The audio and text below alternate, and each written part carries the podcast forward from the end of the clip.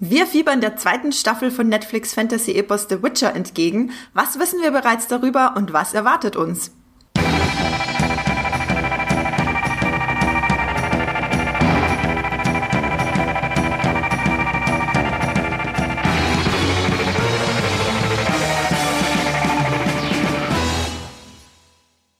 Hallo und herzlich willkommen bei einer neuen Folge Streamgestöber, eurem Moviepilot Podcast, wo wir über die besten Serien und Filme da draußen reden, die es zu streamen gibt und die ihr bei euren, ja, 10 bis 20, 100, wie auch immer Streamingdiensten, die ihr so abonniert habt, empfängt. Ihr könnt unseren Podcast abonnieren bei Spotify, Apple Podcast, Podcast Addict und sämtlichen äh, Podcast-Apps eures Vertrauens, wo auch immer ihr gerne eure Podcasts hört. Ja, ich bin heute zum Glück nicht alleine. Ich muss nicht alleine über The Witcher reden, sonst würde ich auch die ganze Zeit nur singen wahrscheinlich und Rittersport, äh, Rittersporn, nicht Rittersport, Rittersport imitieren. ja, äh, da habt ihr sie schon gehört, die liebe Esther Stroh, unsere Fantasy-Expertin bei Muipilot. Hallo Esther. Hallo Andrea. Und wir haben heute einen ganz besonderen Gast und zwar den Sebastian von Leinwandliebe, dem Filmstarts-Podcast. Hallo Sebastian. Wup, wup. Hallo und äh, ja, vielen Dank für die Einladung. Ja, gerne. Ich glaube, das ist das erste Mal, dass du dabei bist seit unserem Ghibli-Podcast im Februar, oder? Das äh, könnte sehr gut möglich sein. Ja, ja, es ist schon, ein, es ist schon eine ganze Weile her.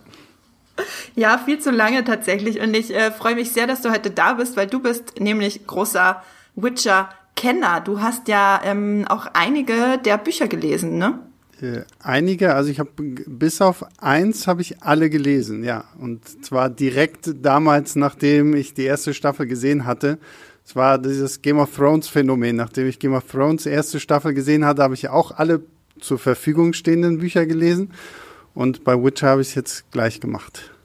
Welches Buch hast du denn nicht gelesen, ist jetzt für mich die Frage. Ähm, es gibt eins, das nennt sich Zeit des Sturms, das gehört quasi nicht zur Hexersaga und das ist irgendwie so ein, auch nur so eine Art Vorgeschichte zwischen diesen zwei Kurzgeschichtenbändern und der eigentlichen Hexersaga. Das hat äh, Andrzej Sapkowski auch erst im Nachhinein, glaube ich, irgendwie veröffentlicht. Deswegen, das habe ich tatsächlich noch nicht gelesen, aber äh, alles andere schon, ja. Das finde ich ganz interessant. Das heißt, du guckst schon erstmal die Serie beziehungsweise den Film und dann stürzt du dich auf die Bücher. Das ist so dein, dein Vorgehen meistens. Nee, tatsächlich nicht. Also im besten Fall versuche ich immer alles vorher gelesen zu haben. Wenn, also wenn mich was interessiert. Ähm, aber wie gesagt, so bei so großen Sachen, wo du jetzt irgendwie sieben Bücher hast oder so, da ähm, sage ich mir dann einfach, okay, es ist erst Staffel 1, da wird noch nicht so viel irgendwie drinstecken, dass ich nicht noch die Bücher dann lesen kann. Und ähm, das ist ja hier auch der Fall. Also so bei eins, wenn, wenn so Sachen verfilmt werden, wie zum Beispiel zuletzt dieses äh, I'm thinking of ending things, da habe ich halt äh, noch schnell den Roman vorher gelesen und um dann erst den Film zu gucken. Also es kommt immer ganz drauf an, was was es ist, was es auch für ein Leseaufwand ist und äh, dann wege ich ab. Ich finde das faszinierend, wenn du sagst, ach, hast du mal schnell den Roman gelesen. Für mich ist äh, einen ganzen Roman lesen immer irgendwie so eine, eine Mammutaufgabe. Das Einzige, was ich schnell lese, sind Comics. Aber ganz ehrlich, also äh, I'm Thinking of Ending Things ist so ein Buch gewesen, das, das das kannst du nicht weglegen. Also das habe ich an einem mhm. Tag durchgegangen, an einem Samstag irgendwie gemütlich auf dem Sofa und dann war das Ding auch schon wieder durch, weil der ist so spannend und so gut geschrieben und auch nicht so lang. Also ich glaube irgendwie 200 Seiten oder so. Das, äh, wenn es dann noch gut geschrieben ist, liest man sowas halt auch mal schnell. Also für alle Lesefreunde und Freundinnen da draußen, hier kriegt ihr auch noch gleich äh, einen richtig guten Buchtipp. Ähm, Esther, du liest ja auch sehr viel. Hast du bei The Witcher mal reingelesen oder reizt dich das so gar nicht? Äh, witzigerweise, wenn mich letzte Woche gefragt hättest, nein, inzwischen am Wochenende habe ich äh, der letzte Wunsch angefangen und bin jetzt fast durch. Also ich wollte dann auch einfach mal das äh, Lesefeeling dahinter äh, mitkriegen und man ist ja auch gespannt, was da übereinstimmt und ich war echt verblüfft, wie deckungsgleich das häufig ist mit der ersten Staffel The Witcher. Also so bis zu Szenen und Dialogen runter. Ja, ähm, ich habe nichts davon gelesen. Das heißt, ich lasse mich jetzt äh, volle Kanne überraschen, was ihr mir dann noch äh, so erzählt. Und Esther, du hast gerade schon einen schönen Bogen zu der ersten Staffel The Witcher geschlagen. Also wie gesagt, es gibt ja die Bücher, dann gab's die Videospielreihe und jetzt gibt es die Netflix-Serie. Äh, und da kam äh, letztes Weihnachten, kurz vor Weihnachten 2019 kam die erste Staffel zu Netflix. Ähm, die Moviepilot Community gibt im Ganzen eine 7,4. Das ist für eine Serie jetzt nicht allzu viel. Es ist aber auch kein total Reinfall. Bei über 2000 Bewertungen. Oh, da äh, kommt die Sirene im Hintergrund. Kommt direkt die Feuerwehr und sagt, Moment, hier brennt doch was. Wie kann es nur 7,4 äh, Punkte geben? Unmöglich. Interessant ist, dass es im, im Januar noch 7,5 waren Oha. und dass dann im Laufe des Jahres äh, 0,1 Punkte ähm, ja, weg, ab, abgetragen wurden von Leuten, die es dann doch nicht ganz so toll fanden. Und auch wenn das Ganze schon sehr stark auf den Büchern beruht, hat natürlich auch die Videospiele so ein bisschen Einfluss. Zumindest habe ich mir das so zusammengereimt, weil Henry Cavill, der ja Geralt von Riva spielt, ist ja mega mäßiger Fan der Videospielreihe. Und ich denke mal, dass die auf ihn und auf sein Schauspiel dann halt auch so ein bisschen ähm, Einfluss hatte. Nicht aber jetzt unbedingt auf die Geschichte. Ähm, übrigens ist es auf Platz zwei der besten Serien aus Polen ever. okay, was ist denn da Man, Platz eins? Ja, das äh, finde ich ganz interessant. Das ist eigentlich gar keine Serie, sondern eine Filmreihe von Christoph Kislowski. Ähm, ja, ich habe jetzt leider den Titel vergessen, aber ihr könnt ja auf Moviepilot gehen und äh, die besten Serien aus Polen eintippen und euch dann überraschen lassen, was vor The Witcher ist. Genau, und ähm, bei The Witcher wurde jetzt im Vorhinein wurde jetzt ähm, oft gesagt, ja, Netflix will jetzt auch sein eigenes Game of Thrones und alle wollen jetzt das eigene Game of Thrones, weil de, die Dreharbeiten oder die Produktion von The Witcher schwommen so ein bisschen auf dieser Welle daher, dass Game of Thrones jetzt ausklang und jeder seine eigene große Fantasy-Serie haben wollte, um dann die Leute, die jetzt kein Game of Thrones mehr haben, zu sich zu ziehen. Aber das hat, glaube ich, die Erwartungen von The Witcher so ein bisschen, wie soll ich sagen, nicht getrübt, aber so ein bisschen ähm, in vielleicht eine falsche Richtung gezogen. Esther, was würdest du denn sagen? Womit kann man denn The Witcher, wenn dich mit Game of Thrones, eher vergleichen? Ich würde sagen, ich weiß nicht, ob ihr die kennt, die Serie ähm, The Outpost ist bei Amazon Prime eine Fantasy-Serie. Ähm, also die, ich sag mal, sie ist nicht so äh, High-End produziert wie jetzt äh, Game of Thrones oder auch The Witcher äh, und hat auch ziemlich schlechte Effekte, aber für Fantasy-Liebhaber, die so gerne da mal einsteigen in einen Außenseiter, der mit seinem Schwert durch die Gegend zieht und äh, da äh, für Recht und Ordnung sorgt, äh, da sind da schon ziemlich viel Parallelen. Äh, da geht's nämlich um ein äh, Schwarzblut, ein spitzohriges, eine Frau, äh, die da für ihr Recht eintritt. Und es ist schon, also man kann nie eine Serie ganz mit einer anderen vergleichen, aber ein paar Parallelen sind da, wo ich dann doch irgendwie auch hängen geblieben bin bei The Outpost. das finde ich interessant, Outpost. Du meintest bei Amazon ist das? Genau. Ist ein bisschen, hat ein bisschen Xena-Vibes, ein bisschen trashig. Ja, ich habe nämlich, äh, nachdem ich The Witcher angefangen habe, auch wieder angefangen, Xena zu gucken, weil es mich äh, daran so ein bisschen, also es wirkt wie ein, ja, eine Art äh, modernes äh, Xena mit äh, noch viel, viel mehr Schauwerten. Also das darf man natürlich nicht vergleichen. Wenn man jetzt so einen Schwertkampf in The Witcher hat, dann ist das mit nichts, was man in Xena gesehen hat, zu vergleichen. Da, äh, das darf man nicht verwechseln. Sebastian, wie ging's dir denn, als du die Serie angefangen hast? Hast du sie sofort geguckt? Hat das ein bisschen gedauert? Ich habe sie sofort gebinged. Also es passiert mir nicht so häufig, weswegen ich äh, wahrscheinlich auch nicht zu häufig Einladungen von Streamgestöber annehmen kann, weil das Bingen von Serien äh, dauert bei mir dann manchmal doch immer so ein bisschen.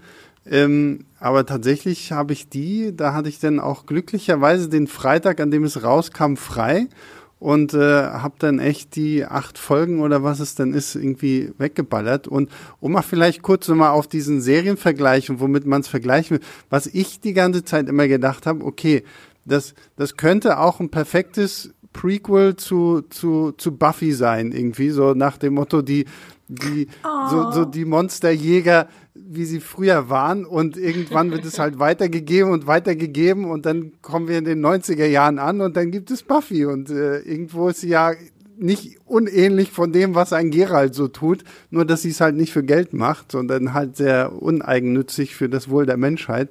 Aber irgendwie musste ich eher, also bei Game of Thrones war es für mich nie. Und äh, ehrlich gesagt, so, ich finde diese Vergleiche auch immer zu blöd so, weil es halt wirklich, wie du schon sagtest, Andrea, die Erwartungen werden halt dadurch so hochgeschraubt und natürlich will jeder irgendwie das nächste Game of Thrones sein, so wie damals nach Akte X irgendwie jeder das nächste Akte X sein wollte und das, das dauert dann halt irgendwie, bis du was findest, was so seinen eigenen Ton hat und da muss ich sagen, fand ich Witcher, als, als ich sofort geguckt hatte, eigentlich ziemlich cool, weil sie eben auch gesagt haben, okay, ja, es gibt die Spiele und ja, ihr feiert alle The Witcher 3 und äh, aber das ist es nicht. Also ich meine, da sind ein paar optische Spielereien, zum Beispiel Gerald in seinem Waschzuber mit mit den Beinen so raus, so das ist ja original halt Großartig. halt auch dieses Bild aus den Spielen, aber ansonsten halten sie sich ja irgendwie sehr gut an die die Buchvorlagen und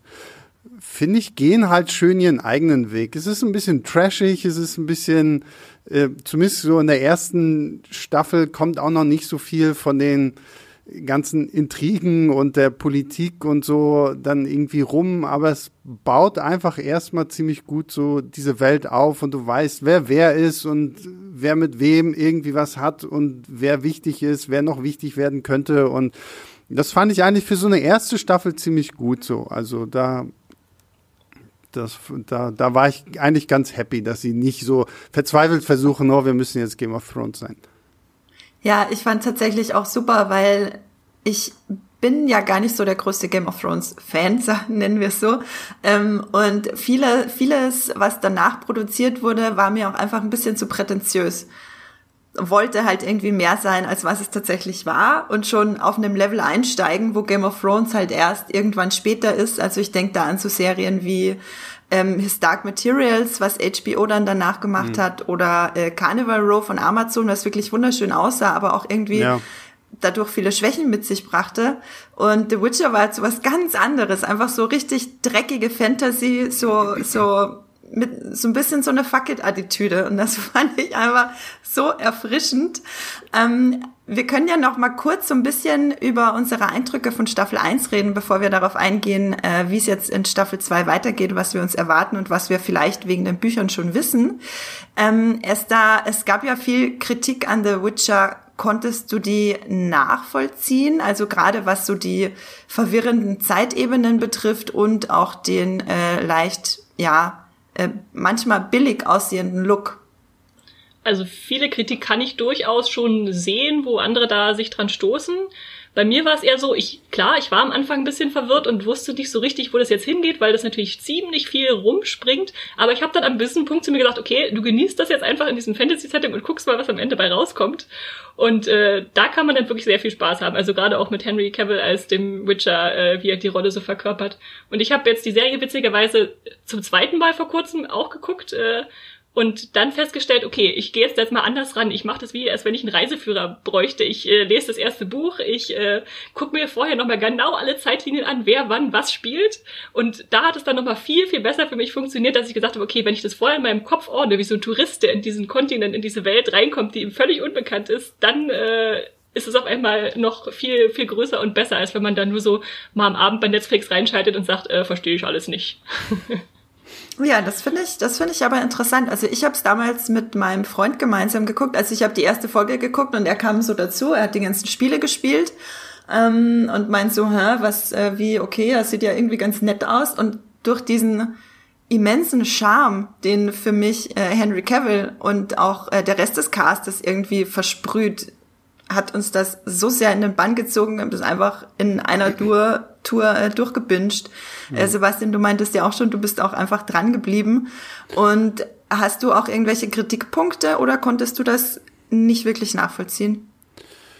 Also ich glaube, ich hatte den Vorteil halt dadurch, dass ich die, die erste Staffel halt wirklich komplett am Stück durchgebinged habe, ist mir das mit diesen Zeitsprüngen nicht so schwer ins Gewicht gefallen. Ich glaube, wenn du, keine Ahnung, äh, jetzt zwei Folgen guckst, am nächsten Tag vielleicht nur eine und dann, oh, musst du vielleicht zwei Tage warten, bis du die nächste guckst, so, dann kann ich, glaube ich, schon durchaus verstehen, dass man vielleicht so ein bisschen irritiert ist. Zumal ich auch ganz ehrlich sagen muss, gebraucht hätte Staffel 1 nicht. Also das, das fand ich war so ein bisschen, prätentiös, sage ich mal, so von den von den Machern und Schreibern so, oh komm, lass mal alles ein bisschen äh, komplizierter gestalten. Ich glaube, du hättest es auch einfach ganz normal von Anfang an irgendwie so erzählen können. Natürlich ist dann so ein bisschen fehlt dann so diese ganze Spannung, was ist da mit mit Siri und äh, was passiert da eigentlich irgendwie am am Hof von Sintra und ähm, also ich sehe da für und wieder generell fand ich es jetzt aber auch nicht schlimm. Ich finde es aber auch gut, dass die, äh, die, die Showrunnerin schon gesagt hat, okay, Staffel 2 wird ein bisschen geradliniger. Ähm, was ich überhaupt nicht verstehen kann an der Kritik ist, und das wundert mich auch jedes Mal, ähm, dieses, der billige Look. Also, ich finde den Look in keinster Weise billig. Okay, die Drachen, das, das gebe ich dir vielleicht. Die waren jetzt da, ich weiß nicht, welche Folge das war, die waren nicht ganz so geil, aber so, allein wenn ich überlege, diese, also was mich dann wirklich hatte, war allein die erste Folge. Also diese ganze Geschichte mit dieser äh, Räuberin Renfrey fand ich mega, mega gut. Ich fand auch sie unglaublich äh, stark als Charakter. Und wenn du dann diesen, diesen, diesen finalen Kampf in dieser Folge siehst, wenn, wenn Gerald halt erst gegen ihre Räuberbande kämpft und dann noch gegen sie, da siehst du dann halt auch einfach, dass so ein äh, ähm, Henry Cavill wirklich jeden einzelnen Kampf selber macht und das spürst du und du merkst irgendwie so die ganze Wucht seiner seiner Masse, die da irgendwie in diesen Kampf reingeht und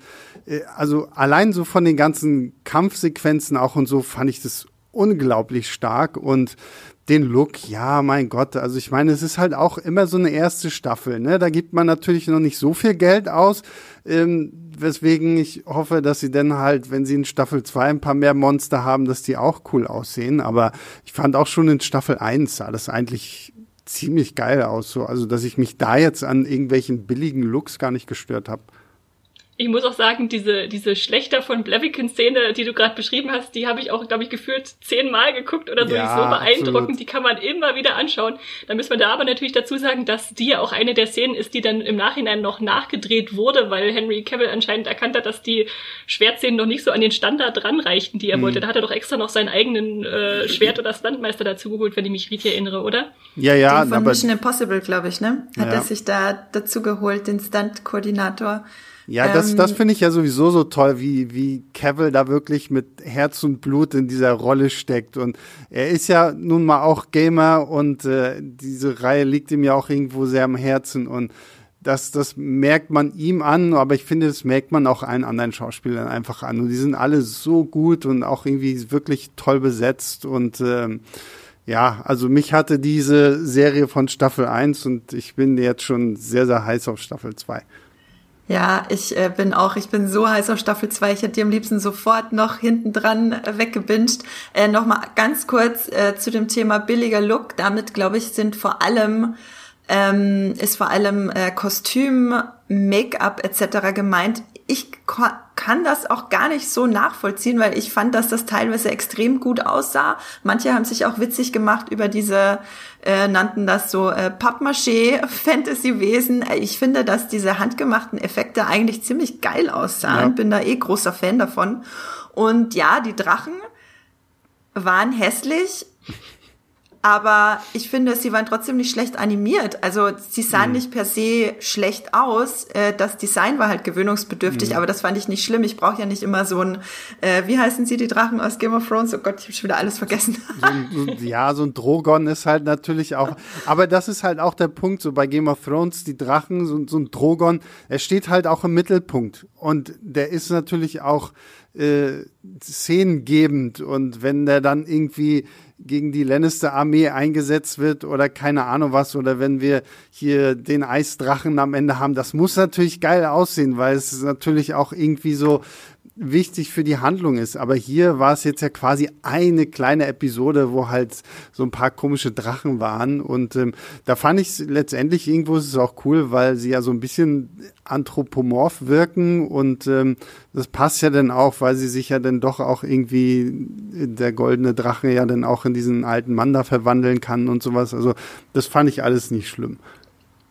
Ich fand das auch äh, alles nicht tragisch und, und, und fand das auch immer so ein bisschen, ich hatte auch immer das Gefühl, dass sich Leute äh, aufgeregt haben um des Aufregens willen mhm. über bei, bei The Witcher so ein bisschen. Ähm, Esther, was war denn deine Lieblingsfigur in Staffel 1? Uff, äh, schwer zu sagen. Ich würde tatsächlich schon sagen, der Witcher, äh, was natürlich gut ist, wenn man bei einer Serie die Hauptfigur äh, am liebsten auf der Bildfläche sieht. Ähm, wie fandest du denn, Entschuldigung, wie fandest du denn Henry Cavill als, als Witcher? So, ich meine, man kennt ihn ja aus diesen riesigen Rollen als Super, aus dieser riesigen Rolle als äh, Superman. Äh, wie, wie fandest du ihn denn mit den langen weiß-blonden Haaren? Also ich war vor, im Vorhinein ein bisschen skeptisch, muss ich zugeben, weil man halt einen großen Schauspieler hatte, der schon irgendwie auf eine große Rolle geprägt war. Aber sobald er dann da stand mit äh, weißen Haaren und gelben Augen, hat es irgendwie bei mir sofort Klick gemacht und gesagt, ja, funktioniert total. Und er hat, verändert seine Stimme ja auch ganz beim Sprechen, hat dann so einen tiefen, rauen Klang und ja, was soll man dazu sagen? Hm. Ja, ja, dieses hm, das äh, fand ich tatsächlich auch immer am allerbesten. Aber du wolltest vorhin noch eine andere Figur nennen, die du äh, gerne magst. Äh, ich war tatsächlich auch auf Renfrey ziemlich, äh, nicht gespannt, aber ich mochte sie sehr und war dann fast traurig, dass sie so schnell wieder weg vom Fenster war, weil sie wirklich viel Potenzial hatte, was dann nicht ausgeschöpft werden konnte aus äh, schlechter Gründen. Ähm, genau, aber ich denke schon, dass da viele Figuren noch Potenzial haben, die jetzt erstmal nur eingeführt wurden und dann später noch weiter funktionieren können. Denn was ja auch die Showrunner selber gesagt haben, ist, dass die Staffel 1 schon jede Figur eher so für sich eingeführt hat. Also wir haben äh, Geralt, der für sich funktioniert, Siri und auch ähm, alle anderen. Und jetzt wird's spannend für mich vor allem in Staffel 2 zu sehen, wie da so ein bisschen Dynamik mehr noch zwischen den Figuren entsteht, weil eine wirklich eine, eine Art Buddy-Moment oder so hatten wir bisher ja eigentlich nur zwischen Geralt und Rittersporn, oder? Ja, tatsächlich, äh, wirklich. Also ich fand auch die, also die Chemie zwischen Jennifer und Gerald fand ich schon noch interessant, aber so wirklich gefunkt hat es eigentlich zwischen Gerald und äh, Rittersporn, muss man ja sagen. Äh, Gerade wenn ich da auch an die an die Waschzuber-Szene denke, da bin ich ja immer noch ein bisschen sauer, dass die Rittersporn nicht äh, irgendwie queer oder sich nicht getraut haben, ihn äh, queer zu benennen oder oder bisexuell oder wie auch immer, weil es schon sehr in die Richtung geht, äh, ja, wie sie das gedreht haben, aber halt redet dann halt nur von von irgendwelchen Frauen das fand ich ein bisschen schade. Ähm, ja, also Rittersporn und Gerald, das ist, glaube ich, so die Kombi von, von der alle mehr sehen wollen. Sebastian, wie geht's dir da? Ja, na klar, die sind ja, also ich meine, Rittersporn haben sie auch, finde ich, ziemlich gut besetzt und der passt halt auch einfach super so als ja quasi Erzähler und äh, bester Soundtrackgeber für diese Serie. Ähm, und aber was ich tatsächlich sagen muss, ich war am meisten war ich tatsächlich von ähm, von Jennifer begeistert. Ähm, und vor allen Dingen auch wie sie quasi ihre Geschichte erzählen, weil das ist tatsächlich so ein Punkt, der, um jetzt mal so ein bisschen vorwegzugreifen, äh, André, äh, der komplett neu erfunden wurde eigentlich äh, im Gegensatz zu den Büchern, weil da erfährst du eigentlich über Jennifers Vergangenheit und wer sie so war und wie sie wurde, wer sie ist, nicht wirklich was. Ich kann mich jetzt nicht mehr so genau daran erinnern, ob es irgendwie in The Witcher 3 irgendwie mal so ein bisschen thematisiert wird. Aber hier für die Serie haben sie sich halt da so eine ganz eigene Origin-Story, sage ich jetzt mal blöd, irgendwie zu ihr ausgedacht. Und das fand ich eigentlich ziemlich, ziemlich stark. Ja, ich finde generell, also die, die Charakterentwicklung in Staffel 1, da ist auf jeden Fall Jennifer die Figur, die da, ähm, ja, die die stärkste Charakterentwicklung bekommen hat oder durchgemacht hat, auch von, von ähm, ja, ihren Anfängen da auf dem Hof, wo man, was man da in Flashbacks sieht, bis hin zu sie alles niedermäht am Ende, mhm. ist ja, ähm, ja, ist, ist, das fand ich schon ziemlich einnehmend. Und da hatte ich, weil du vorhin von Buffy geredet hast, da hatte ich so ein bisschen äh, Willow-Vibes tatsächlich. Stimmt, ähm, oh Gott, ja, ja. weil also die, die Verwandlung, die Willow in, keine Ahnung, fünf Staffeln durchmacht, die macht Jennifer halt in einer Staffel, deswegen wirkt es zwar ein bisschen gedrungen und über, über, übereilt, oder wie man das sagt, aber trotzdem fand ich es nicht unpassend. Also trotzdem fand ich es ziemlich cool und hätte, könnte, also ich könnte mir auch eine, eine Serie von drei, vier Staffeln vorstellen, wo man einfach nur diese Verwandlung sieht. Mhm. Ähm, Esther, du hattest Jennifer gar nicht erwähnt. Äh, mochtest du sie denn in Staffel 1? Auf jeden Fall, ja. Ich habe ja auch sehr gerne zugesehen. Ich habe mich zwischendurch ab und zu mal gefragt, ob sie jetzt wirklich in jeder Episode sich einmal nackt zeigen muss, ob das irgendwie im Vertrag drin stand. Also in einem Sinne macht es schon irgendwie Sinn, dass sie halt ihren Körper, ihren schönen Körper erlangt hat und den dann wahrscheinlich auch überall zeigen will. Aber mir war es dann manchmal fast ein bisschen viel. Ja. Ja gut, dieses Sexualität, das ist, glaube ich, so ein bisschen, was durch die Spiele halt drüber kommt, ne? Weil ich meine, äh, in den, in den Witcher 3 haben wir ja auch irgendwie als Geralt Sex auf einem ausgestopften Einhorn und keine Ahnung was. Ich bin immer noch, ich bin, ich bin immer noch sehr dafür, dass sie das irgendwie in der Serie nachstellen und uns erklären, ja, erklären, wie sowas überhaupt funktionieren kann. Ähm, ich glaube, das ist halt wirklich so ein Punkt, wo sie so ein bisschen auf die Spiele angehen, die ja doch dann sehr übersexualisiert teilweise schon sind, was auch manchmal gar nicht irgendwie Not getan hätte, gerade bei den Spielen. Weil ich hatte auch gedacht, okay, kommt es irgendwie aus den Büchern, aber die Bücher sind da gar nicht so krass, was das angeht. Also ja, Gerald steckt auch irgendwie in diesem, in diesem ähm, ja in dieser Dreiecksbeziehung und irgendwie eigentlich ist Gerald ja da in den Büchern auch schon ein sehr freier Typ, der irgendwie geführt mit jeder Zauberin, die er trifft, irgendwie was anfängt. Ähm, aber ja, gut, muss man halt irgendwie so mit leben können. Aber hier war, dachte ich auch so, okay, gut, ich meine, ja, ist halt so. Aber ich meine immerhin, Henry Cavill zieht sich ja auch viel aus. Da ist sind für jeden was dabei. Das da genau, das dachte ich mir nämlich auch. Also ich habe, ich hatte tatsächlich, also ich rege mich ja oft und schnell auf, wenn ähm, ja, wenn ich das Gefühl habe, dass das äh, so eine ja, ein bisschen sexist, in die sexistische Richtung geht, wenn nur die Frauen sich ausziehen und die Männer nicht. Ich glaube, in Witcher geht das schon ein bisschen in die Richtung, dass sich alle gerne ausziehen. ähm, und ich würde mir da auch noch mehr nackte männliche Haut äh, ja, männliche nackte Haut in Staffel 2 wünschen. Äh, Gerade bei den Spielen, also ich glaube, im dritten Spiel war das nicht mehr so schlimm, aber das erste und das zweite Witcher-Spiel, die hatten ein großes Sexismusproblem. Da konntest du nämlich auch, da ähm, konntest du Karten sammeln von den Frauen, mit denen du geschlafen hast, was natürlich, äh, so wie es dann auch im Spiel war, super problematisch ist. In Witcher 3 war das, glaube ich, nicht mehr so schlimm. Da wurde sich einfach generell gern ausgezogen und gern äh, hatten alle gern Sex miteinander, was ja auch schön ist. Ähm, und dadurch, dass das irgendwie so in, ich finde, irgendwie hat das in die Serie reingepasst in Staffel 1, dass man da viel nackte Haut sah, auch wenn es natürlich ein bisschen überproportional viel von ähm, Jennifer war. Ähm, Sebastian, ich habe noch eine Frage zu den Büchern. Ähm, weißt du, welche Bücher jetzt genau für Staffel 1 verwurstet wurden? Weil ich glaube, das war ja irgendwie mehrere, oder? Na, für Staffel 1 ist tatsächlich der letzte Wunsch und das Schwert der Vorsehung. Das sind die ersten beiden Kurzgeschichtenbände, die ja quasi wirklich nur so eine Einführung in diese Welt geben. Also es sind wirklich so Einzelepisoden, halt, so wie wir es jetzt in der ersten Staffel halt auch gesehen haben. Gerald bekommt irgendwo einen Auftrag, Gerald kommt nach Blaviken und solche Geschichten. Ähm, dadurch lernst du halt wirklich nur so, so ein bisschen die, die, die Welt kennen und die wichtigsten Charaktere.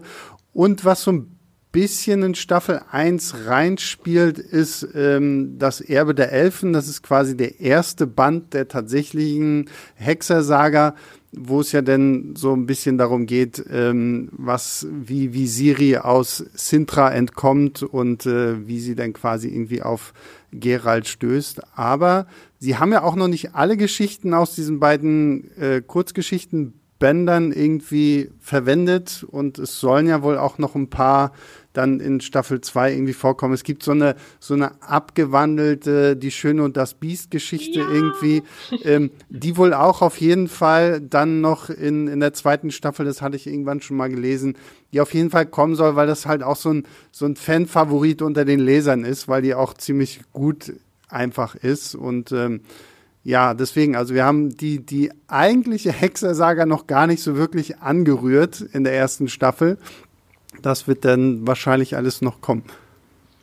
Okay, ich bin jetzt schon äh, jetzt schon extrem gehypt. Ich bin auch gespannt, was ihr dann noch so erzählt über die Bücher und was man da in Staffel 2 vielleicht sehen könnte. Dann nähern wir uns doch mal kurz dem Ende von Staffel 1. Ich sag noch mal eine große Spoilerwarnung für alle, die The Witcher jetzt doch noch nicht geguckt oder nicht zu Ende geguckt haben. Wir reden jetzt über das Ende von Staffel 1 und dann darauf aufbauend, wie es in Staffel 2 weitergehen könnte oder wird. Ähm, Esther, kannst du vielleicht noch mal kurz zusammenfassen, wie was jetzt die wichtigsten Handlungsstränge in Witcher 1 oder der ersten Staffel waren und wie das dann zu Ende geht? Ja, ich äh, versuche mich mal ganz, ganz kurz zu fassen. Äh, wir hangeln uns da am besten an den drei Hauptfiguren lang. Ähm, obwohl Geralt als erstes in der Chronologie geboren wird, äh, macht es am meisten Sinn, mit äh, Jennifer loszulegen. Die ist als buckliges Mädchen äh, nicht so gut dran, wird dann aber von der Zauberin Tisaya rekrutiert und in Aretusa, einem magischen Institut, sage ich mal, äh, ausgebildet, wird eine große Zauberin ähm, und dient dann eine Weile am Hof, bevor sie sich da irgendwie lossagt und ihr eigenes Ding macht. Ähm, zweiter Handlungsstrang Gerald findet dann chronologisch danach tatsächlich statt. Er ja, ist Monsterjäger, zieht durch die Welt und äh, killt für Geld äh, Ungeheuer. Ähm, legt sich einen Ruf zu, der jetzt ihm nicht so zu Gute kommt erstmal. Als Schlechter von Blaviken haben viele Angst vor ihm. Erst Rittersporn, der äh, Barde, macht dann mit seinen Liedern ein bisschen mehr Werbung für ihn, sodass er auch äh, ein paar Anhänger hat, die, die ihn mögen. Ähm, hat dann diverse Abenteuer mit Drachen und Djinns und äh, wird dann in einer Hochzeitszeremonie an das äh, Kind von Pavetta, die Enkelin von Königin Kalanthe, äh, gebunden, äh, einfach durch das Schicksal, die, der, das äh, Recht der Überraschung, nennt sich das. Äh, will das aber erstmal nicht eingehen und geht erstmal deshalb wieder weg. Äh, sie dritter Handlungsstrang, Prinzessin Siri äh, wächst auf, recht behütet, dann kommen die bösen Leute aus Nilfgaard und wollen das Land erobern. Ähm, sie kann fliehen, während ihre Großmutter stirbt. Äh, eigentlich ist sie die ganze Zeit nur auf der Flucht, also mal in einem Flüchtlingslager, mal im äh, Wald, der äh, Brockilon heißt und auch von diversen Leuten bewohnt wird, die etwa übernatürlicher Art sind.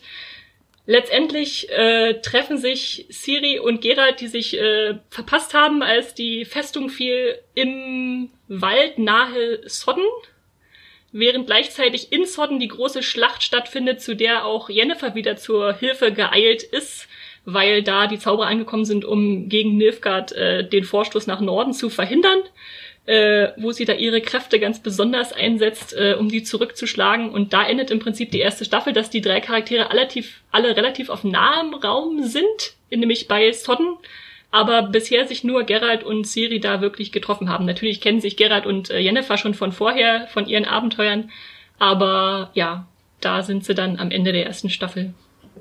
Ich finde, das war eine großartige Zusammenfassung. Ich glaube, ich habe jetzt auch gerade ein, zwei Sachen verstanden, die ich vorher noch nicht äh, wusste. Und ich finde das auch cool, dass die drei Hauptcharaktere dann äh, so nahe aneinander geführt werden am Ende. Genau, wir verbleiben ja dann damit, dass man nicht sicher weiß, ob Jennifer noch lebt und dass Siri und Geralt sich zum ersten Mal sehen, was ja so ein bisschen auch roter Faden ist äh, der ganzen ersten Staffel. Wann treffen sie sie, wann findet Geralt sie endlich? Quasi äh, mit den ganzen Zeitebenen, die dann ein bisschen Verwirrung reingebracht haben. Genau, die Dreharbeiten zur zweiten Staffel, die wurden wegen äh, Corona, also beziehungsweise den Maßnahmen gegen Corona mh, mm, unterbrochen. Das heißt, äh, also ich glaube, die wurden mittlerweile wieder aufgenommen, aber sie können frühestens, äh, die Staffel kommt wahrscheinlich frühestens im August 2021, also leider nicht im Einjahresrhythmus dann schon jetzt zu Weihnachten, was natürlich sehr schade ist für, für uns drei zumindest, glaube ich. Ähm, genau, also frühestens im Sommer, vielleicht auch noch ein bisschen später, je nachdem, wie das mit den Dreharbeiten und der Postproduktion natürlich auch vorangehen kann, auch im Hinblick auf äh, den Coronavirus. Ja, ähm, Sebastian, was ist denn jetzt so die größte Sache, auf die du dich in Staffel 2 am meisten freust oder die größte Frage, die du hast, die jetzt beantwortet werden muss? Große Fragen habe ich ja nicht. Ich weiß ja schon, wie alles ausgeht. Ja, also von daher. Ähm, nein, ich muss tatsächlich sagen, ich bin sehr gespannt, was die Entwicklung der Serie angeht, weil, und äh, jetzt äh, werde ich einen großen Frevel aussprechen, ähm, ich die Bücher in Teilen nicht so stark finde. Und die Bücher in Teilen, also gerade die ähm, Hexersaga, auch sehr viel von Füllern lebt, sehr viel von, wir gehen irgendwie einfach durch die Gegend und eigentlich passiert nicht sonderlich viel. Und äh, deswegen glaube ich, passt es auch ganz gut, wenn sie jetzt für Staffel 2 quasi so ein bisschen ähm, den ersten Band vermischen mit einigen von den Kurzgeschichten, die halt noch irgendwie offen sind, was halt irgendwie ziemlich gut passt. Nichtsdestotrotz bin ich sehr gespannt, weil es gibt ein paar sehr, sehr coole Charaktere, von denen ich aber auch selber noch nicht mal glaube, dass sie schon in Staffel 2 dann auftauchen werden, weil das erst so Charaktere sind, die halt irgendwie in Buch 3 oder so erst so richtig äh, interessant werden. Ähm, und äh, wenn ich jetzt mal so nach, nach dem gehe, was im Buch 1 passiert, kommen wir auf jeden Fall in die Festung der Hexer nach Kaer Morhen, wo ja Hexer ausgebildet werden. Da werden wir dann auch ja endlich mal so Geralds Hexer-Kollegen kennenlernen und Siri wird ja so ein bisschen ähm, als Hexerin dann ausgebildet. Und es gab ja auf der, wer der Witcher-Serie auf Instagram folgt, da gab es ja auch schon ähm, ein paar erste Bilder zu sehen. Und da sieht man halt auch Freya Allen, die Siri spielt, in so, ja, sie sieht so ein bisschen aus wie Arya Stark irgendwie, so, weil sie so ein bisschen Total. mit auch dann so, so ein Holzschwert irgendwie dabei hat und so ihre ganze Aufmachung wirkte wirklich so ein bisschen, als wenn sie die, ähm, die Garderobe von Maisie Williams aus Game of Thrones übernommen hat. Und Ähm, das, das ist auch irgendwie so ein, so ein Still in so einem Innenhof, wo hinten Genau, noch so eine ja. Holzkisten rumstehen, wie so ein junger Jon Snow, der da im Innenhof in Dingens äh, s- ein bisschen Schwert, äh, Schwertspielen übt, ja. Ich war aber auch echt überrascht, dann, sie hat ja dann einen geflochtenen Zopf und äh, so eine ganz andere Kleidung an, wie viel das dann bei einer Figur so verändern kann. Sie sieht gleich viel kämpferischer aus, im Gegensatz zu ihrem Umhang aus Staffel 1, wo sie immer nur mit offenen Haaren davon flieht. Na klar, weil jetzt wird sie ja quasi dann wirklich ausgebildet. Vorher war sie einfach dieses, diese unschuldige Prinzessin, die überhaupt nicht wusste, was irgendwie Sache ist. Und jetzt wird sie da halt quasi in diese alte Ruine gesteckt und von diesen ganzen alten Männern dann da irgendwie ausgebildet, die ihr zeigen, okay, so kämpfst du halt richtig. Genau, was man äh, auf jeden Fall schon weiß, ähm, genau, also wir haben natürlich jetzt so ein paar, wenn ihr gar nichts wissen wollt, was in Staffel 2 passieren könnte, dann seid ihr natürlich jetzt gerade nicht äh, an der richtigen Stelle, dann könnt ihr gerne aufs nächste Kapitel des Podcasts äh, gehen, wo wir noch ein bisschen über andere Streaming-Tipps reden. Ich werde euch das in den Shownotes verlinken, beziehungsweise die Kapitelmarken einstellen. Ähm, kleinere Spoiler für Staffel 2. Ähm, Jennifer ist natürlich nicht gestorben, auch wenn Geralt das glaubt. Und ähm, wenn ich das richtig verstanden habe, dann äh, bringt Geralt Ciri quasi in seine Heimat. Dieses Kaer Morhen ist ja seine Heimat, oder? Genau. Ja, also Und, es ist nicht, äh, also ist nicht seine Heimat, weil woher er genau kommt, das wissen wir ja gar nicht, aber das ist ja quasi so die das, das Hogwarts von, von, von The Witcher irgendwie so, die, die Schule, wo die Hexer halt ausgebildet werden und dieser widerlichen Kräuterprobe irgendwie ähm, ausgesetzt werden, wo ja irgendwie von zehn Jungen das nur ein bis zwei überleben. um Drei dann- laut Serie. ja, laut Serie, aber es gibt halt, also es ist halt auch so, die Zahlen sind immer unterschiedlich und dadurch bekommen sie ja dann auch so ein bisschen so ihre leichten Zauberfähigkeiten, die natürlich nicht an das herankommen, was äh, die Zauberer und Zauberinnen halt irgendwie vollbringen können. Doofe Zwischenfrage, du sagst, wir wissen nicht, woher Geralt kommt, aber er ist doch Geralt von Riva. Kommt er nicht aus Riva? Ja, ich weiß gar nicht, ob das, ich glaube, das, ja, stimmt, das, Also ich habe jetzt sehr genau Ja. die Karte studiert, äh, nachdem ich mir Witcher zum zweiten Mal angeguckt habe und da ist Riva so ein ganz kleiner äh, Zug relativ mittig im Königreich und Kaya Moen ist ganz oben rechts, also im Nordosten, so der östlichste Ipfel, äh, Zipfel des Reichs. Ja, wie gesagt, ich weiß halt bei, bei den Sachen aber nicht und wie gesagt, schlagt mich bitte nicht, weil ich auch nicht zu genau drin bin jetzt im Stoff. Ähm, aber ich meine, die, die kriegen ja auch irgendwie immer so Sachen zugewiesen und ich meine sogar, dass Riva halt auch einfach nur irgendwie so ein, so ein Zusatz ist, weil er da irgendwie Ritter geworden ist oder irgendwie sowas. Also ich bin mir halt wirklich nicht hundertprozentig sicher, ob man sagen kann, okay, Gerald von Riva kommt tatsächlich aus Riva und wurde da geboren. Ähm, deswegen keine Ahnung. Also wenn ihr es wisst, dann könnt ihr es ja uns irgendwie per E-Mail oder sonst was irgendwie zukommen lassen. Dann sind wir auch alle ein bisschen schlauer. Ja, das finde ich tatsächlich gar nicht so schlecht. Also wenn ihr da mehr wisst, äh, woher Geralt genau kommt und was in Riva passiert ist, dass er diesen Namen bekommen hat, dann schickt uns das an äh, moviepilot.de, dann können wir das auch an Sebastian weiterreichen und dann wissen wir alle mehr darüber. Ähm, na, und in Staffel 2 sieht das jetzt so aus, dass Gerald Siri dahin bringt, weil sich denkt, okay, das, das ist wahrscheinlich halbwegs sicher, da kann sie auch ausgebildet werden und weiß dann, wie sie mit ihren Kräften umgehen soll, weil das hat ja in Staffel 1 noch nicht so gut geklappt. Und ähm, dort ist dann auch Jennifer und Jennifer wird Siri ausbilden. Das wird deren gemeinsamer Handlungsstrang in der zweiten Staffel von The Witcher, was man bisher so erfahren hat von der Showrunnerin mhm. etc. Ähm, was insofern gespannt ist, äh, also was ich äh, mal sehen will, weil im Moment haben wir ja nur das Bild von Jennifer, wo sie in Ketten irgendwo ist. Also dachte ich eher, sie ist am Anfang von Staffel 2 irgendwo gefangen genommen worden oder so. Also wenn ich mal klug scheißern darf, jetzt äh, von Bitte. den Büchern her. Ähm, in den Büchern ist es tatsächlich Triss Marigold, die die magische äh, Erziehung von Siri anfängt, bis sie dann in irgendeiner, in irgendeinem Verfahren feststellt, dass Siri noch mächtiger ist, als sie alle gedacht haben. Und daraufhin sagt Triss, okay, ähm, damit komme ich nicht klar. Also das ist weit über dem, was in meiner Macht steht. Und wir brauchen jemanden, der stärker ist und der besser in der Magie verwurzelt ist. Und das ist natürlich, Gerald weiß natürlich sofort, von wem die Rede ist, aber mh, er hat sie ja schon lange nicht mehr bei ihr gemeldet. Und mh, das ist ja alles gerade ein bisschen schwierig. Aber okay, gut, äh, muss halt Jennifer irgendwie herkommen. Und sie ähm, sie, sie macht das quasi. Und da kann ich mir halt gut vorstellen, dass die Serie das dann so ein bisschen aufbröselt, dass äh, Gerald dann quasi sich auf die Suche nach, also ist jetzt meine Theorie, wie gesagt, es kann auch alles komplett anders kommen, sich von, von Kermorhen aus auf die Suche nach Jennifer macht und während er halt auf der Suche ist, verpflanzen sie dann noch so ein paar von den Kurzgeschichten in die Story mit ein so quasi, dass sein Weg nicht einfach nur darin besteht, okay, ich reite jetzt irgendwo dahin und oh, guck mal, da ist Jennifer. ähm, was ich noch gelesen habe, ist, dass er auf seinem Weg, also ich denke auch, dass es irgendwie so in die Richtung passieren wird, ähm, auf seinem Weg beziehungsweise seiner Suche trifft er auf den gefährlichen Zauberer, ich weiß nun leider nicht, wie man ihn ausspricht, Riens, mhm. Riens, Riens. Mhm. Keine Ahnung, ich sag auch immer Riens und hoffe, dass äh, das halbwegs irgendwie stimmt. Die Serie wird uns ja denn eines Besseren belehren. Genau, da wissen wir dann endlich, wie man das ausspricht.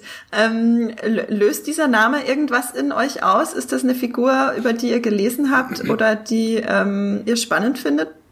Das ist tatsächlich jemand, der erst in diesem Das Erbe der Elfen äh, auftaucht, der quasi nach äh, Siri sucht. Und ähm, er will, er foltert äh, Rittersporn äh, auf, oh auf ziemlich böse Art und Weise Rittersporn wird dann von, von Jennifer gerettet und äh, kann diesem Rienz quasi so, verbrennt ihm so das halbe Gesicht, weswegen er dann sehr vernarbt durch die Gegend läuft.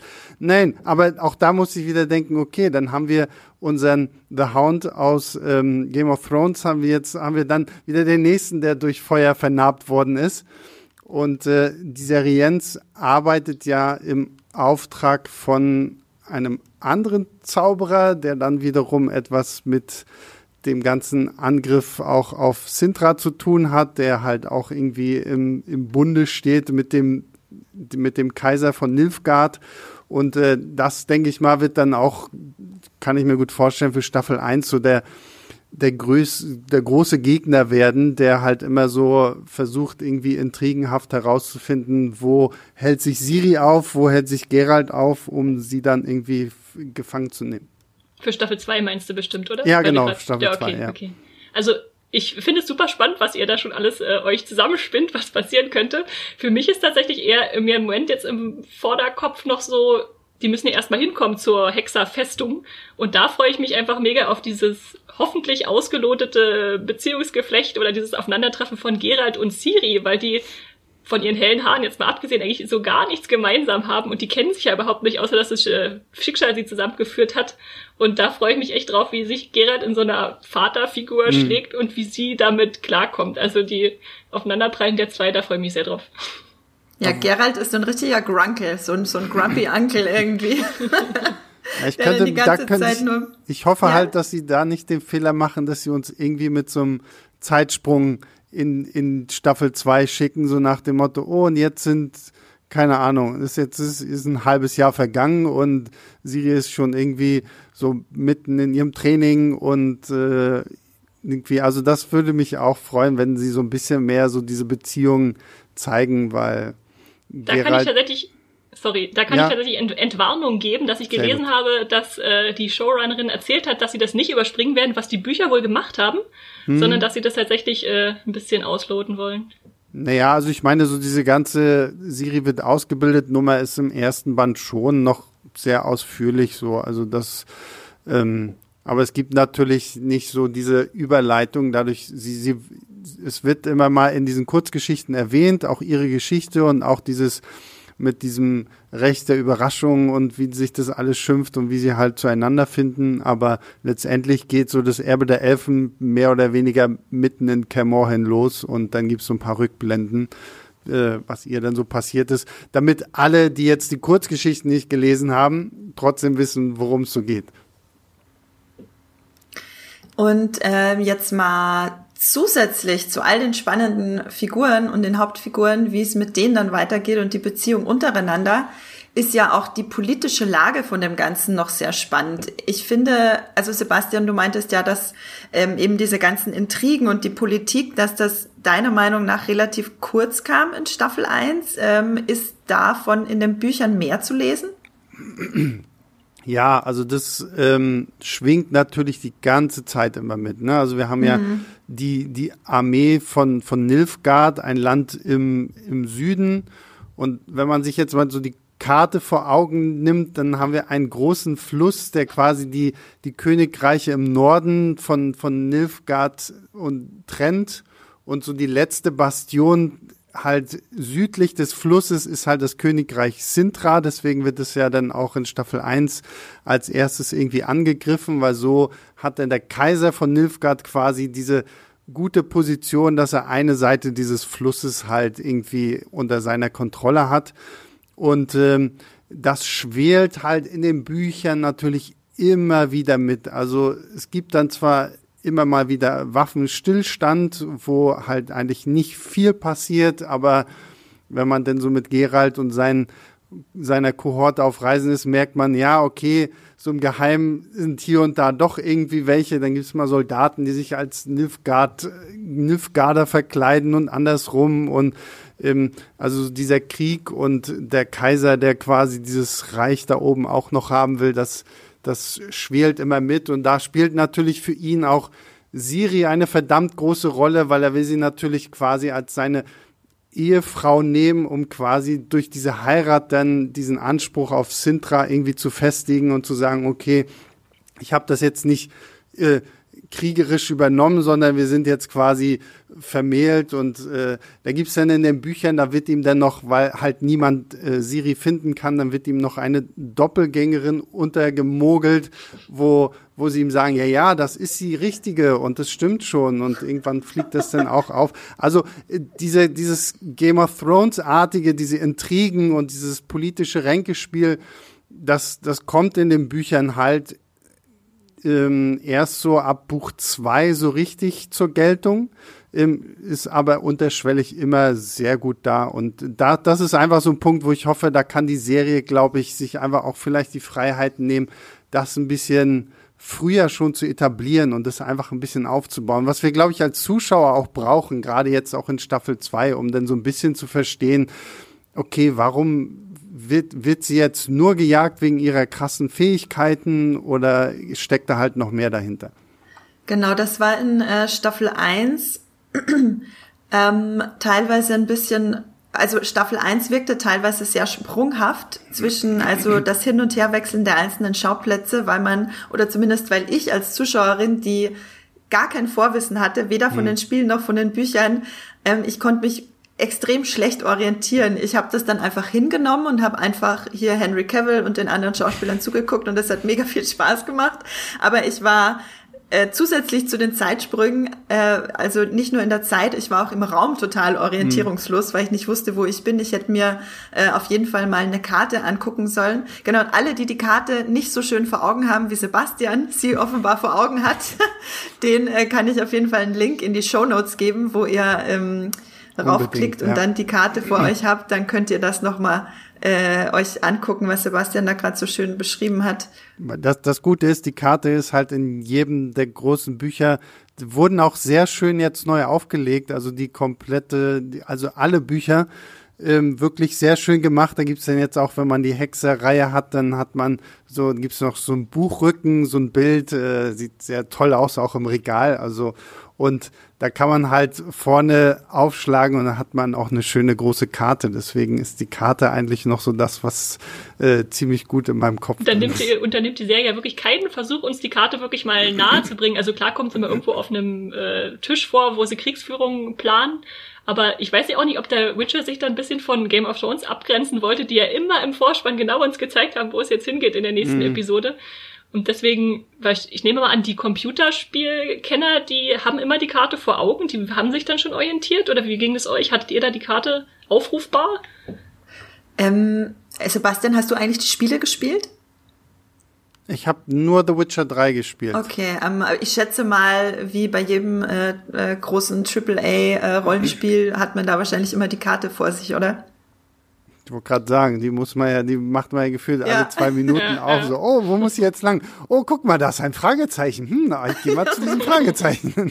Insofern fand ich es dann ganz witzig, dass Netflix tatsächlich im Nachhinein dann noch die mhm. Karte irgendwie nachgereicht hat. Da gibt's eine echt gute Seite, witchernetflix.com in allen Sprachen, wo man alle Orte eingeben kann, um sich nochmal zurechtzufinden und welche Ereignisse wo stattfanden. Ja, das war hilfreich auch für mich.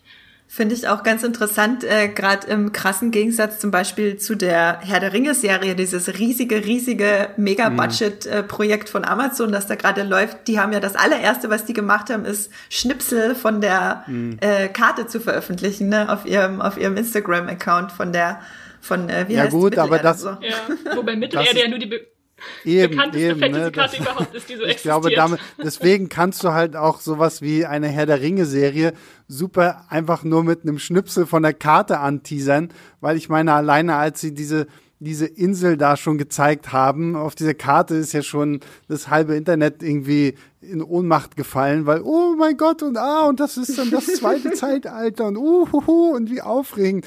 Und ich glaube, wenn du das jetzt bei The Witcher gemacht hättest, wären halt vielleicht wirklich nur so die Gamer irgendwie, ah ja, stimmt, ja, da habe ich den Quest gemacht und ja, stimmt, da war ich da auch war schon mal ja unterwegs. So. Und, äh, aber ja, generell gebe ich euch da absolut recht. Das ist so von, von der Welt selbst greift man noch nicht so viel. Gerade auch dieser, dieser, ja, fast schon magische Brockilon, dieser Wald da, der taucht halt irgendwie mal auf, ist aber eigentlich auch super wichtig und auch gerade auch seine Position, weil dieser Wald ist de facto die Schweiz. Also so, das ist so, so die, die lassen da halt niemanden rein und die wollen mit dem Krieg nichts zu tun haben und Gerald bringt natürlich dann aber in seinen Abenteuern immer wieder irgendwie auch so ein bisschen die Gewalt mit in diesen Wald und äh, ist eigentlich alles sehr spannend und auch wo der, der liegt ja auch eigentlich so mitten in diesen nördlichen äh, Königreichen und ja, vielleicht hätten sie das Intro dann doch irgendwie mit Karte einbauen sollen oder so. oder so, so, so, so ein Herr der Ringe-Intro, ja. wo wir einmal über die Karte fliegen und sagen, oh, und hier Nilfgaard kommt und äh, naja, aber vielleicht kommt es noch. Ja, ich glaube, man, man muss auch gar nicht unbedingt die Karte zeigen. Es reicht schon, wenn man, wenn vielleicht auch im Dialog äh, so ein bisschen mehr transportiert wird, wie die ganzen Orte so ein bisschen zusammenhängen. Ähm, ich glaube, mich hat das deswegen gar nicht so gestört, weil ich, ich spiele ja auch sehr viel und ich spiele auch sehr viel Rollenspiele und ich meine, da erobert man ja ähm, auch immer nach und nach mhm. ein großes Gebiet für sich und ist erstmal total orientierungslos, wo man eigentlich ist und was das alles soll. Und vielleicht habe ich mir das dadurch so ein bisschen antrainiert, das gar nicht erst zu hinterfragen und einfach zu warten, bis ich dann den nächsten Schnipsel präsentiert bekomme. Äh, in dem Fall dann halt erst in Staffel 2, was natürlich relativ spät kommt. Ähm, bin auf jeden Fall ziemlich gespannt. Genau, also was ich von der Handlung, also ein Satz, den ich quasi von der Handlung von Staffel 2 gelesen habe, war eben, äh, unterdessen brodelt im Norden ein erneuter Konflikt nach dem Waffenstillstand von Nilfgaard, in dem Siri eine Schlüsselrolle spielt. Genau, also das ist so die offizielle spezielle schwammige Handlung, wo es dann, äh, wo es dann hingeht in Staffel 2. Und ich habe auch gelesen, dass schon einige neue Charaktere angekündigt wurden, unter anderem Fanliebling Lambert, Lambert und Cohen oder Cohen, wie man in, wie man die beiden auch ausspricht. Ähm, Sebastian, sind das auch Charaktere, oder Esther, sind das auch Charaktere, die euch in den Büchern gefallen haben? Also Esther ja, zuckt mit den Schultern. Also ich, ich kenne ich kenn beide Esther nicht. ist ja noch bei den Sebastian? Kurzgeschichten. Da kommen halt die ganzen Leute aus Camorran noch nicht so vor. So, so ein Wesemir, wo mhm. ja sich alle gewünscht hatten, dass der von Mark Hamill in Staffel 2 gespielt wird, wird der jetzt dann leider doch nicht von Mark Hamill gespielt, sondern ähm, von einem dänischen Schauspieler, dessen Name ich leider. Ah ja, genau. Kim, Kim Botnia, Botnia. Vielen Dank. Heißt er. Ähm, ja. Und ja, das sind jetzt natürlich, äh, kriegen wir dann so, so ein bisschen so andere Hexer zu Gesicht. Und da bin ich tatsächlich sehr gespannt drauf, weil ich meine, das haben sie ja auch gut in The Witcher 3 gezeigt. So die Charaktere kennt man ja auch da so ein bisschen aus den Anfängen des Spiels, ähm, wenn man halt in Camorhan ist. Und äh, das finde ich sehr cool, weil ich glaube, dadurch könnten sie uns vielleicht auch schön so eine, diese ganze Geschichte der Kräuterprobe und wie entsteht überhaupt ein Hexer, das könnte man da vielleicht auch irgendwie gut einbinden und uns ja gleichzeitig auch einfach mal zeigen, okay, sind alle Hexer so grummelig wie Gerald und äh, reden ungern äh, oder gibt es da auch noch äh, andere dieser Art und das finde ich ganz spannend eigentlich. Ja, auf jeden Fall. Ähm, genau, also, also für alle, die denen Wesemir nix sagt, das ist Geralds Mentor, den wir dann in Staffel 2 jetzt kennenlernen. Auf wen ich mich tatsächlich noch sehr freue, nachdem ich jetzt vor kurzem die Besetzungsliste nochmal angeguckt habe, ist äh, Nivellen. Und da dachte ich, den kenne ich irgendwoher, den Namen Nivellen. Und dann war das natürlich, mhm. weil ich gerade die Kurzgeschichten gelesen hatte, dieser äh, mhm. Beauty and the Beast Charakter, den Sebastian schon vorhin erwähnt hat. Das ist so ein, äh, ja, verfluchter Mann mit Bärenkopf, würde ich ihn mal beschreiben. Und der wird äh, witzigerweise äh, von einem Schauspieler gespielt, der Game of Thrones Guckern nicht unbekannt sein sollte. Äh, Christopher He-Fiu, ich weiß nicht, ob ich ihn richtig ausspreche, mhm. Torment äh, ist natürlich bekannt als Wildling und das ist echt so eine ja. Faust aufs Auge Besetzung, da bin ich super gespannt drauf. Aber das heißt, dass man ihn gar nicht erkennt, weil er dann äh, ein Bärengesicht hat, wahrscheinlich? Tja, das ich wollte gerade sagen. Wir wollen nicht zu viel ja verraten, aber. Okay, und das na, Biest, klar, ne? Andreas, du hast doch hoffentlich wenigstens den Disney-Film gesehen ja, und weißt, wie sowas enden kann. ich habe tatsächlich, ich habe sehr viele von den Verfilmungen gesehen. Ja, ja, doch, doch, da, da, da passiert was am Ende, stimmt. Okay, ähm, ich glaube, wir haben jetzt einen ziemlich, ziemlich guten äh, Rundumblick, äh, was uns in Staffel 2 alles erwarten kann und auf was äh, wir drei uns auch freuen und was wir sehen wollen. Ich habe noch, über was ich noch ganz kurz gerne reden möchte, ist, dass Netflix ja, beziehungsweise das Witcher-Franchise, also ist ja ein richtiges Franchise mit Spiele, Bücher, Serie, und es soll auch ein Animationsfilm kommen, und zwar über Geralds Mentor Wesemir. Ähm, Esther, wie, was ist denn deine Meinung dazu, dass da noch mehr Witcher-Material kommt? Also so wie ich mich kenne, werde ich jetzt garantiert alles gucken.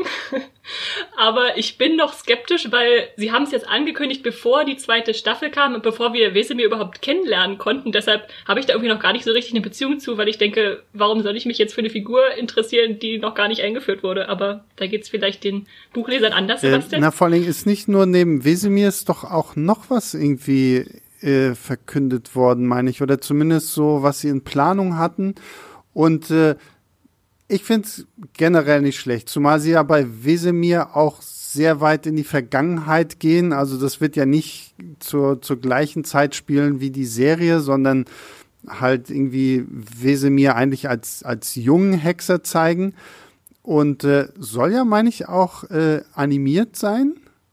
Und ähm, mhm, das genau. finde ich halt ja. auch schon wieder irgendwie cool, weil ich irgendwie dann automatisch so ein bisschen in die äh, Castlevania-Richtung jetzt gedacht habe, so was halt so ähm, Animation und äh, auch äh, Grad der Gewalt angeht, wenn ich das jetzt mal so sagen darf. Ähm, und ich glaube, das könnte ganz cool sein, um das einfach so ein bisschen auszubauen für die, die Bock drauf haben, ohne dass du jetzt wie wie bei Star Wars zum Beispiel sagen musst, ja, aber das musst du schon gesehen haben, damit du denn das verstehst, worauf die da in der Serie ansprechen, so, weil das ist wichtig. Und ich glaube einfach dadurch, dass sie sagen, okay, wir trennen das halt zeitlich so weit von der Serie, ähm, ist es halt wirklich so, okay, wenn du die Serie mega abfeierst, dann guckst du dir das natürlich an und natürlich werde ich mir das angucken. Ähm, und äh, wenn nicht, dann nicht. Zumal das halt dann auch wieder Geschichten sind, die auch wirklich mit den Büchern nichts zu tun haben, weil zumindest Sapkowski ist jetzt kein George R. R. Martin, der sich erstmal noch hinsetzt und äh, tausend Geschichtsbücher irgendwie verfasst über die einzelnen Hexer und Gilden und keine Ahnung was, sondern das ist dann halt wirklich den Autoren dieses Films oder was auch immer überlassen und das finde ich eigentlich dann ganz spannend. Also da habe ich schon durchaus Bock drauf ich bin auf jeden Fall auch gespannt, ob es denn funktionieren wird, weil so andere berühmte Serien wie Supernatural oder Altered Carbon auch, die haben ja auch eigene Animationsserien hervorgebracht und die fand ich leider bisher immer, dass die da einfach zurückgeblieben sind mhm. hinter dem Hype der, der großen Serien.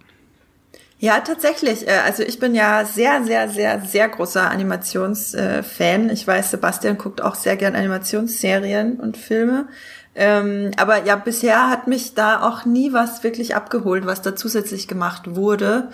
Ähm, bei Altered Carbon wurde ja dann nach dem äh, zusätzlichen Anime auch die zweite Staffel, äh, die dritte Staffel nicht äh, produziert. ich will natürlich jetzt nichts verschreien, das lässt sich natürlich nicht auf The Witcher übertragen.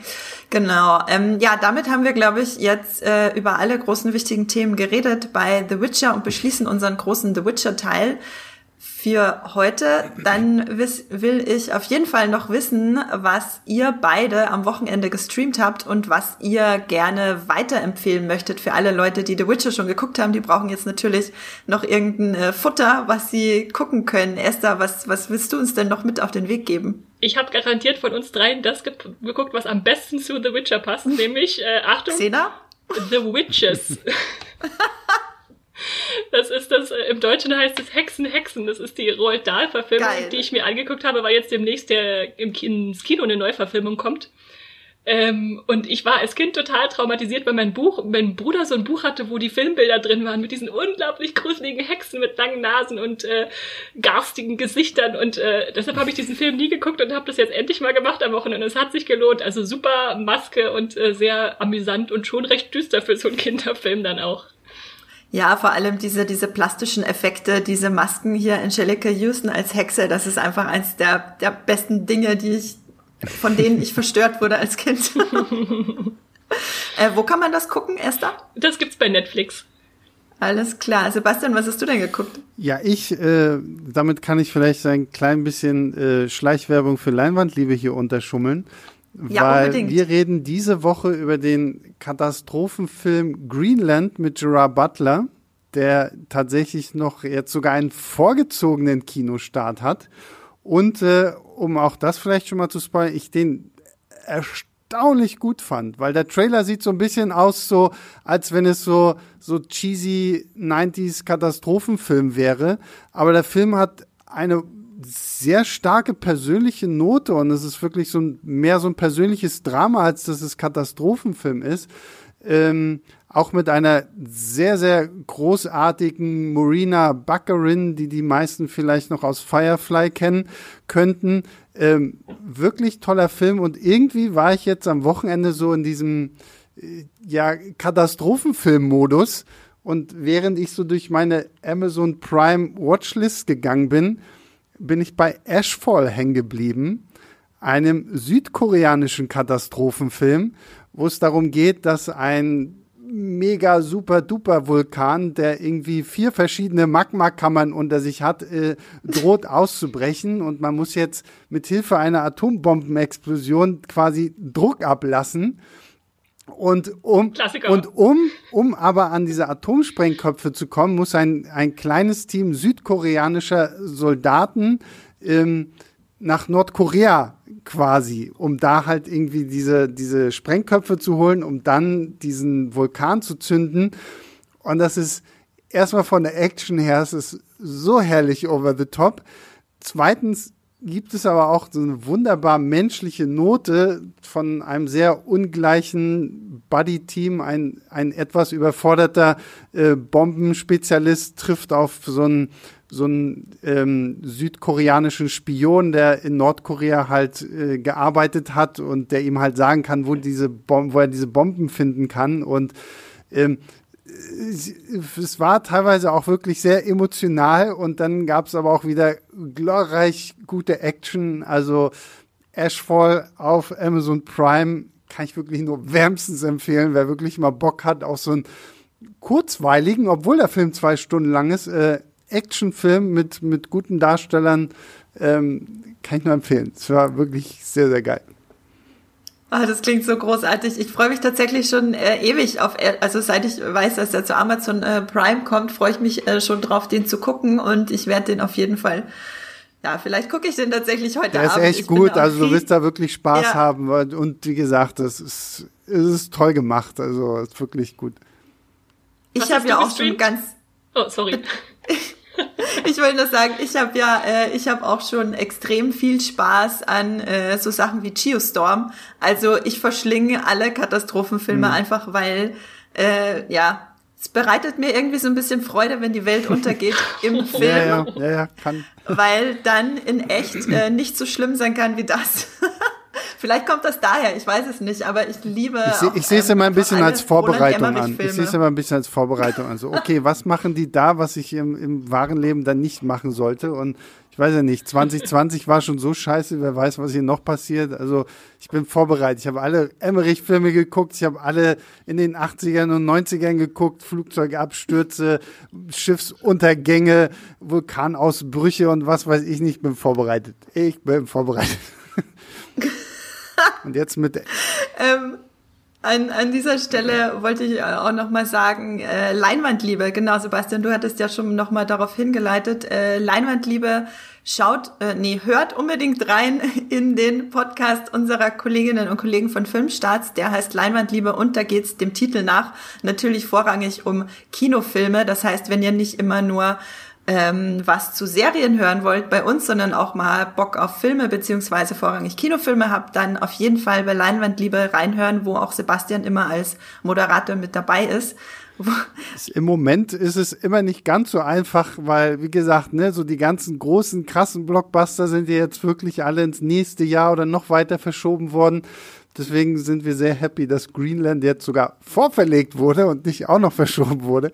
Ähm, aber ja, genau. Immer donnerstags geben wir euch den neuesten Filmtipp der Woche. Donnerstags ab äh, 5 Uhr morgens, glaube ich auch, oder?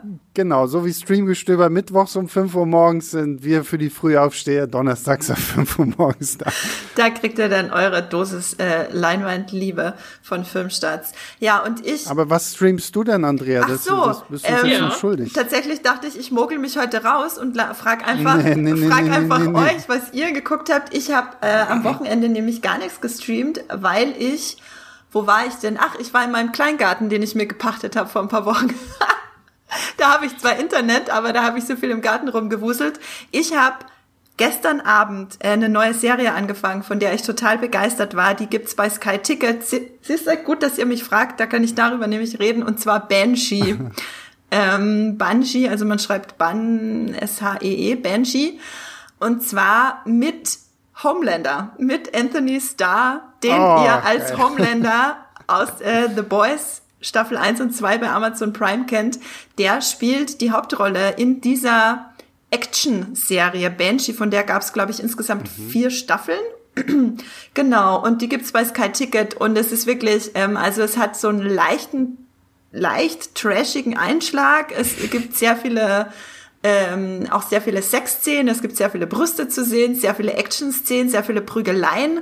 Und dann hast du da inmitten drin äh, diesen Star, den du als Homelander kennen und fürchten gelernt hast, wie er als ähm, ja als äh, äh, wie soll ich sagen, er wurde aus dem Gefängnis entlassen nach 15 Jahren und wie der Zufall es so will, rutscht er aus Versehen es, man nennt es auch Identitätsdiebstahl, in die Position eines äh, Sheriffs rein und ist dann fortan Sheriff in einer Stadt, wo auch die Frau, die er damals vor dem Gefängnis bewahrte, vor 15 Jahren mit ihrem neuen Mann und den Kindern lebt und dann, ja, entsteht da so ein, ist das. Oh mein Gott. Ja, ja, ja, ja. Und dann hast du halt Anthony Starr in der Mitte von alledem mit seiner markigen Stimme und seinem markigen Gesicht, wie er einfach Leuten auf die Schnauze haut.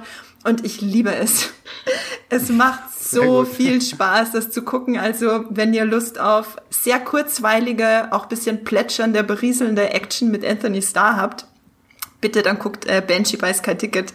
Ähm, es ist nicht, ähm, ja, es hat nicht den allergrößten Produktionswert, aber es macht die allergrößte Freude. Eine Todesfee. Ist er da auch so herrlich psychopathisch wie in The Boys? Weil ich glaube nicht, dass ich Anthony Starr jemals wieder in irgendwas anderem sehen. Also wenn sie mir irgendwann mal vorsetzen in irgendeinem Actionfilm als so den, den Helden, dann denke ich mir so, nein, nein du bist ein kranker, kaputter Typ, der Superkräfte hat. Tatsächlich ähm, hat er da schon so ein bisschen Anleihen. Also er ist natürlich unsere Identifikationsfigur. Er ist der, ja. der Antiheld, mit dem wir uns trotzdem identifizieren, der zwar ein bisschen kaputt ist, aber hm. ähm, das Herz am rechten Fleck hat. Okay. Ähm, und er hat schon so leichte es hat schon so ein bisschen Wahnsinn in den Augen. Also ist nicht so, als wäre er jetzt total heile ähm, weißt du, in dieser Serie. Weißt du, warum die Serie Banshee heißt? Weil als Fantasy-Fan war meine erste Assoziation ist, oh, da geht's um eine Todesfee, eine Banshee, aber nein. Ja, ich habe auch gedacht, das wäre jetzt so eine Horrorserie irgendwie, weil ähm, ja. Die Stadt heißt Banshee, in der Sheriff wird. Ah, okay. Genau, das ist äh, so eine Stadt, äh, wo in der Nähe auch ein Amish-Dorf ist und da vermischen sich einfach die verschiedensten äh, Kulturen auch in der Stadt und es, äh, also es ist einfach generell, es ist nicht uninteressant, es ist echt, mhm. echt gut. Also Sky Ticket bei Banshee, ich sag's nochmal für alle. genau, dann will ich mich auf jeden Fall noch bedanken bei allen, die uns zuhören. Ohne euch wäre unser Streamgestöber natürlich nicht möglich. Wir nehmen diese Folgen für ein bisschen für uns, aber vor allem für euch auf. Wir reden natürlich selber gerne drüber, aber noch lieber ist es uns, wenn ihr uns dabei zuhört. Und wir haben auch äh, ziemlich cooles äh, Fan-Feedback bekommen. Zum Beispiel hat Rotmann bei Apple Podcast geschrieben, schön zum Lauschen, ein schöner Podcast, gerade erst entdeckt, tolle Stimmen zum Zuhören. Das freut mich natürlich sehr, dass unsere Stimmen was taugen und dann nicht nur ein äh, Krächzen ankommt am anderen Ende der Leitung. Und äh, David hat uns eine E-Mail geschrieben er schreibt, ich bin schon seit Juli 2013 Moviepilot-User und letzte Woche habe ich erst euren Podcast angefangen zu hören und hat mir sehr gut gefallen. Ähm, es wäre schön, wenn ihr mal über Sherlock, Boardwalk Empire und Shameless redet. Das sind natürlich äh, drei große Serien, so, die man nicht, die man nicht im Vorbeigehen äh, einfach mal so beleuchten kann. Ähm, da gucken wir mal, ob wir Fans in der Redaktion finden, die darüber reden möchten. Und was sehr witzig ist, er hat auch geschrieben, bin mir nicht ganz sicher, habt ihr schon mal über The Witcher geredet? also. Hm, ich weiß nicht. also wir hatten, ähm, Full Disclosure, wir hatten einen Witcher-Podcast im Januar. Der hat äh, den ein oder die andere Witcher-Fan äh, bisschen verärgert, weil wir da auch viel auf die äh, Aspekte eingegangen sind, die uns nicht so gefallen haben. Das heißt, wenn ihr, wenn euch dieser Witcher Podcast jetzt zu positiv war, dann ist vielleicht äh, unser Witcher Podcast im Januar ähm, genau das Richtige für euch, wo wir sehr viel Kritik an der Serie geübt haben und ich immer so zwischendrin, aber, aber, aber es macht doch Spaß. Das wäre doch, das wäre doch mal ein gutes Konzept für mal eine nächste Folge. So einen kompletten Podcast nur rumnörgeln und einen kompletten Podcast nur, yay, alles ist toll, alles ist super. Die Drachen sind doch golden. genau. Und sie können fliegen. Uh. Ja, genau so war ich dann in dem anderen Witcher Podcast. Da ähm, sind wir hier natürlich schon ein bisschen mehr äh, gleichgesinnt jetzt gewesen. Genau, also an David, ja, jetzt haben wir sogar zwei Witcher Podcasts. Und äh, dann kann ich ähm, euch noch sagen, genau, den Witcher Podcast habe ich schon empfohlen. Wenn ihr auf Schwertkämpfe steht, dann kann ich euch auch unseren Vikings Podcast empfehlen. Das war die Folge 19, die haben wir im Februar aufgenommen, da war Esther auch mit dabei. Und wenn ihr wegen Netflix heute hier seid, dann kann ich euch Folge 65 zu Stranger Things empfehlen. Da gibt es zwar keine Schwertkämpfe, noch nicht, aber ähm, ist auch eine Blockbuster-Serie bei Netflix, genau wie The Witcher. Ja, Sebastian, äh, sag doch noch mal außer Leinwandliebe, wo findet man dich denn so im Internet? Mich findet man im Internet auf YouTube von YouTube Filmstart. Man findet mich auf Instagram unter die blonde Gefahr, weil für alle, die da draußen mich nicht kennen, ich habe sehr blonde Haare. Deswegen ist das irgendwann mal zu einem Running Gag geworden. Nicht ganz so weiß wie Gerald. nicht ganz so weiß. Übrigens hat mir das letztendlich, habe ich das Patrick Wilson zu verdanken. Ach den ich, den ich mal für Conjuring 2 in London interviewt habe und ich ihn nach all dem gefragt habe, okay, und wovor hat ein, ein Schauspieler, der in so Horrorfilmen mitspielt, dann noch Angst? Und daraufhin meinte er, vor, mein, vor meinen blonden, hellen Haaren. Und das haben irgendwie alle so abgefeiert. Es war ein bisschen sehr absurd, aber okay. Und irgendwie ist es hängen geblieben. Und seitdem halt auf Instagram die blonde Gefahr. Ähm, ja, genau, da findet man mich so. Ja, jetzt wird niemand mehr vergessen, diesen, äh, niemand mehr diesen Spitznamen, die blonde Gefahr vergessen, weil äh, Patrick Wilson, das ist ja der war, ich meine, ich kenne den Spitznamen von dir schon so lange und ich sage ihn ja auch immer selber in den Livestreams, aber meine Güte, das ist ja wunderbar. Ähm, Esther, hast du auch so, ein, äh, so eine Geschichte? Nein. Ich, äh, äh nein da kann ich einfach nicht mithalten. Ich habe mich selbst benannt als Jawstar, als ich mich bei Moviepilot angemeldet habe. Deshalb gibt's mich da auch zu finden bei Instagram, Twitter und äh, Moviepilot natürlich oder als Esther Stroh. Ganz langweilig im Gegensatz dazu. Aber was ich sehr toll finde, ähm, Esther Stroh, Strawstar ist ja einfach nur eine Übersetzung. Ne? Esther heißt heißt Stern. Stern ja, demnach. Ja. Sehr richtig. Weil Straw ist Stroh, ja, ja. Ja, ja. Genau, mich findet ihr unter meinem Namen, Klarnamen Andrea Wöger bei Instagram, Twitter, beim Muipilot auch unter Science Fiction, klein und zusammengeschrieben. Gibt keine Geschichte dazu, aber äh, ich mag Sci-Fi. Das ist halt der Name, den dir deine Eltern gegeben haben. Das ist doch auch eine Geschichte. Ich wünschte, Science Fiction wäre der Name, den meine Eltern mir gegeben haben. Okay, gut, dann sind wir jetzt wirklich am Ende angekommen. Und ich verabschiede mich von allen lieben Zuhörerinnen und Zuhörern. Schön, dass ihr mit dabei wart und bis zum Ende mit dabei wart. Macht es gut, bleibt gesund und streamt was Schönes. Tschüss. Tschüss. Das war die neue Folge Streamgestöber. Abonniert uns bei Spotify, Apple und der Podcast-App eures Vertrauens und wir freuen uns auch ganz besonders über eure Bewertungen. Die Musik wurde aufgenommen und produziert von Tomatenplatten. Feedback und Wünsche gehen an podcast.moviepilot.de. Wie ihr mit eurer Sprachnachricht im Podcast landet, erfahrt ihr in den Shownotes und unter www.moviepilot.de slash podcast.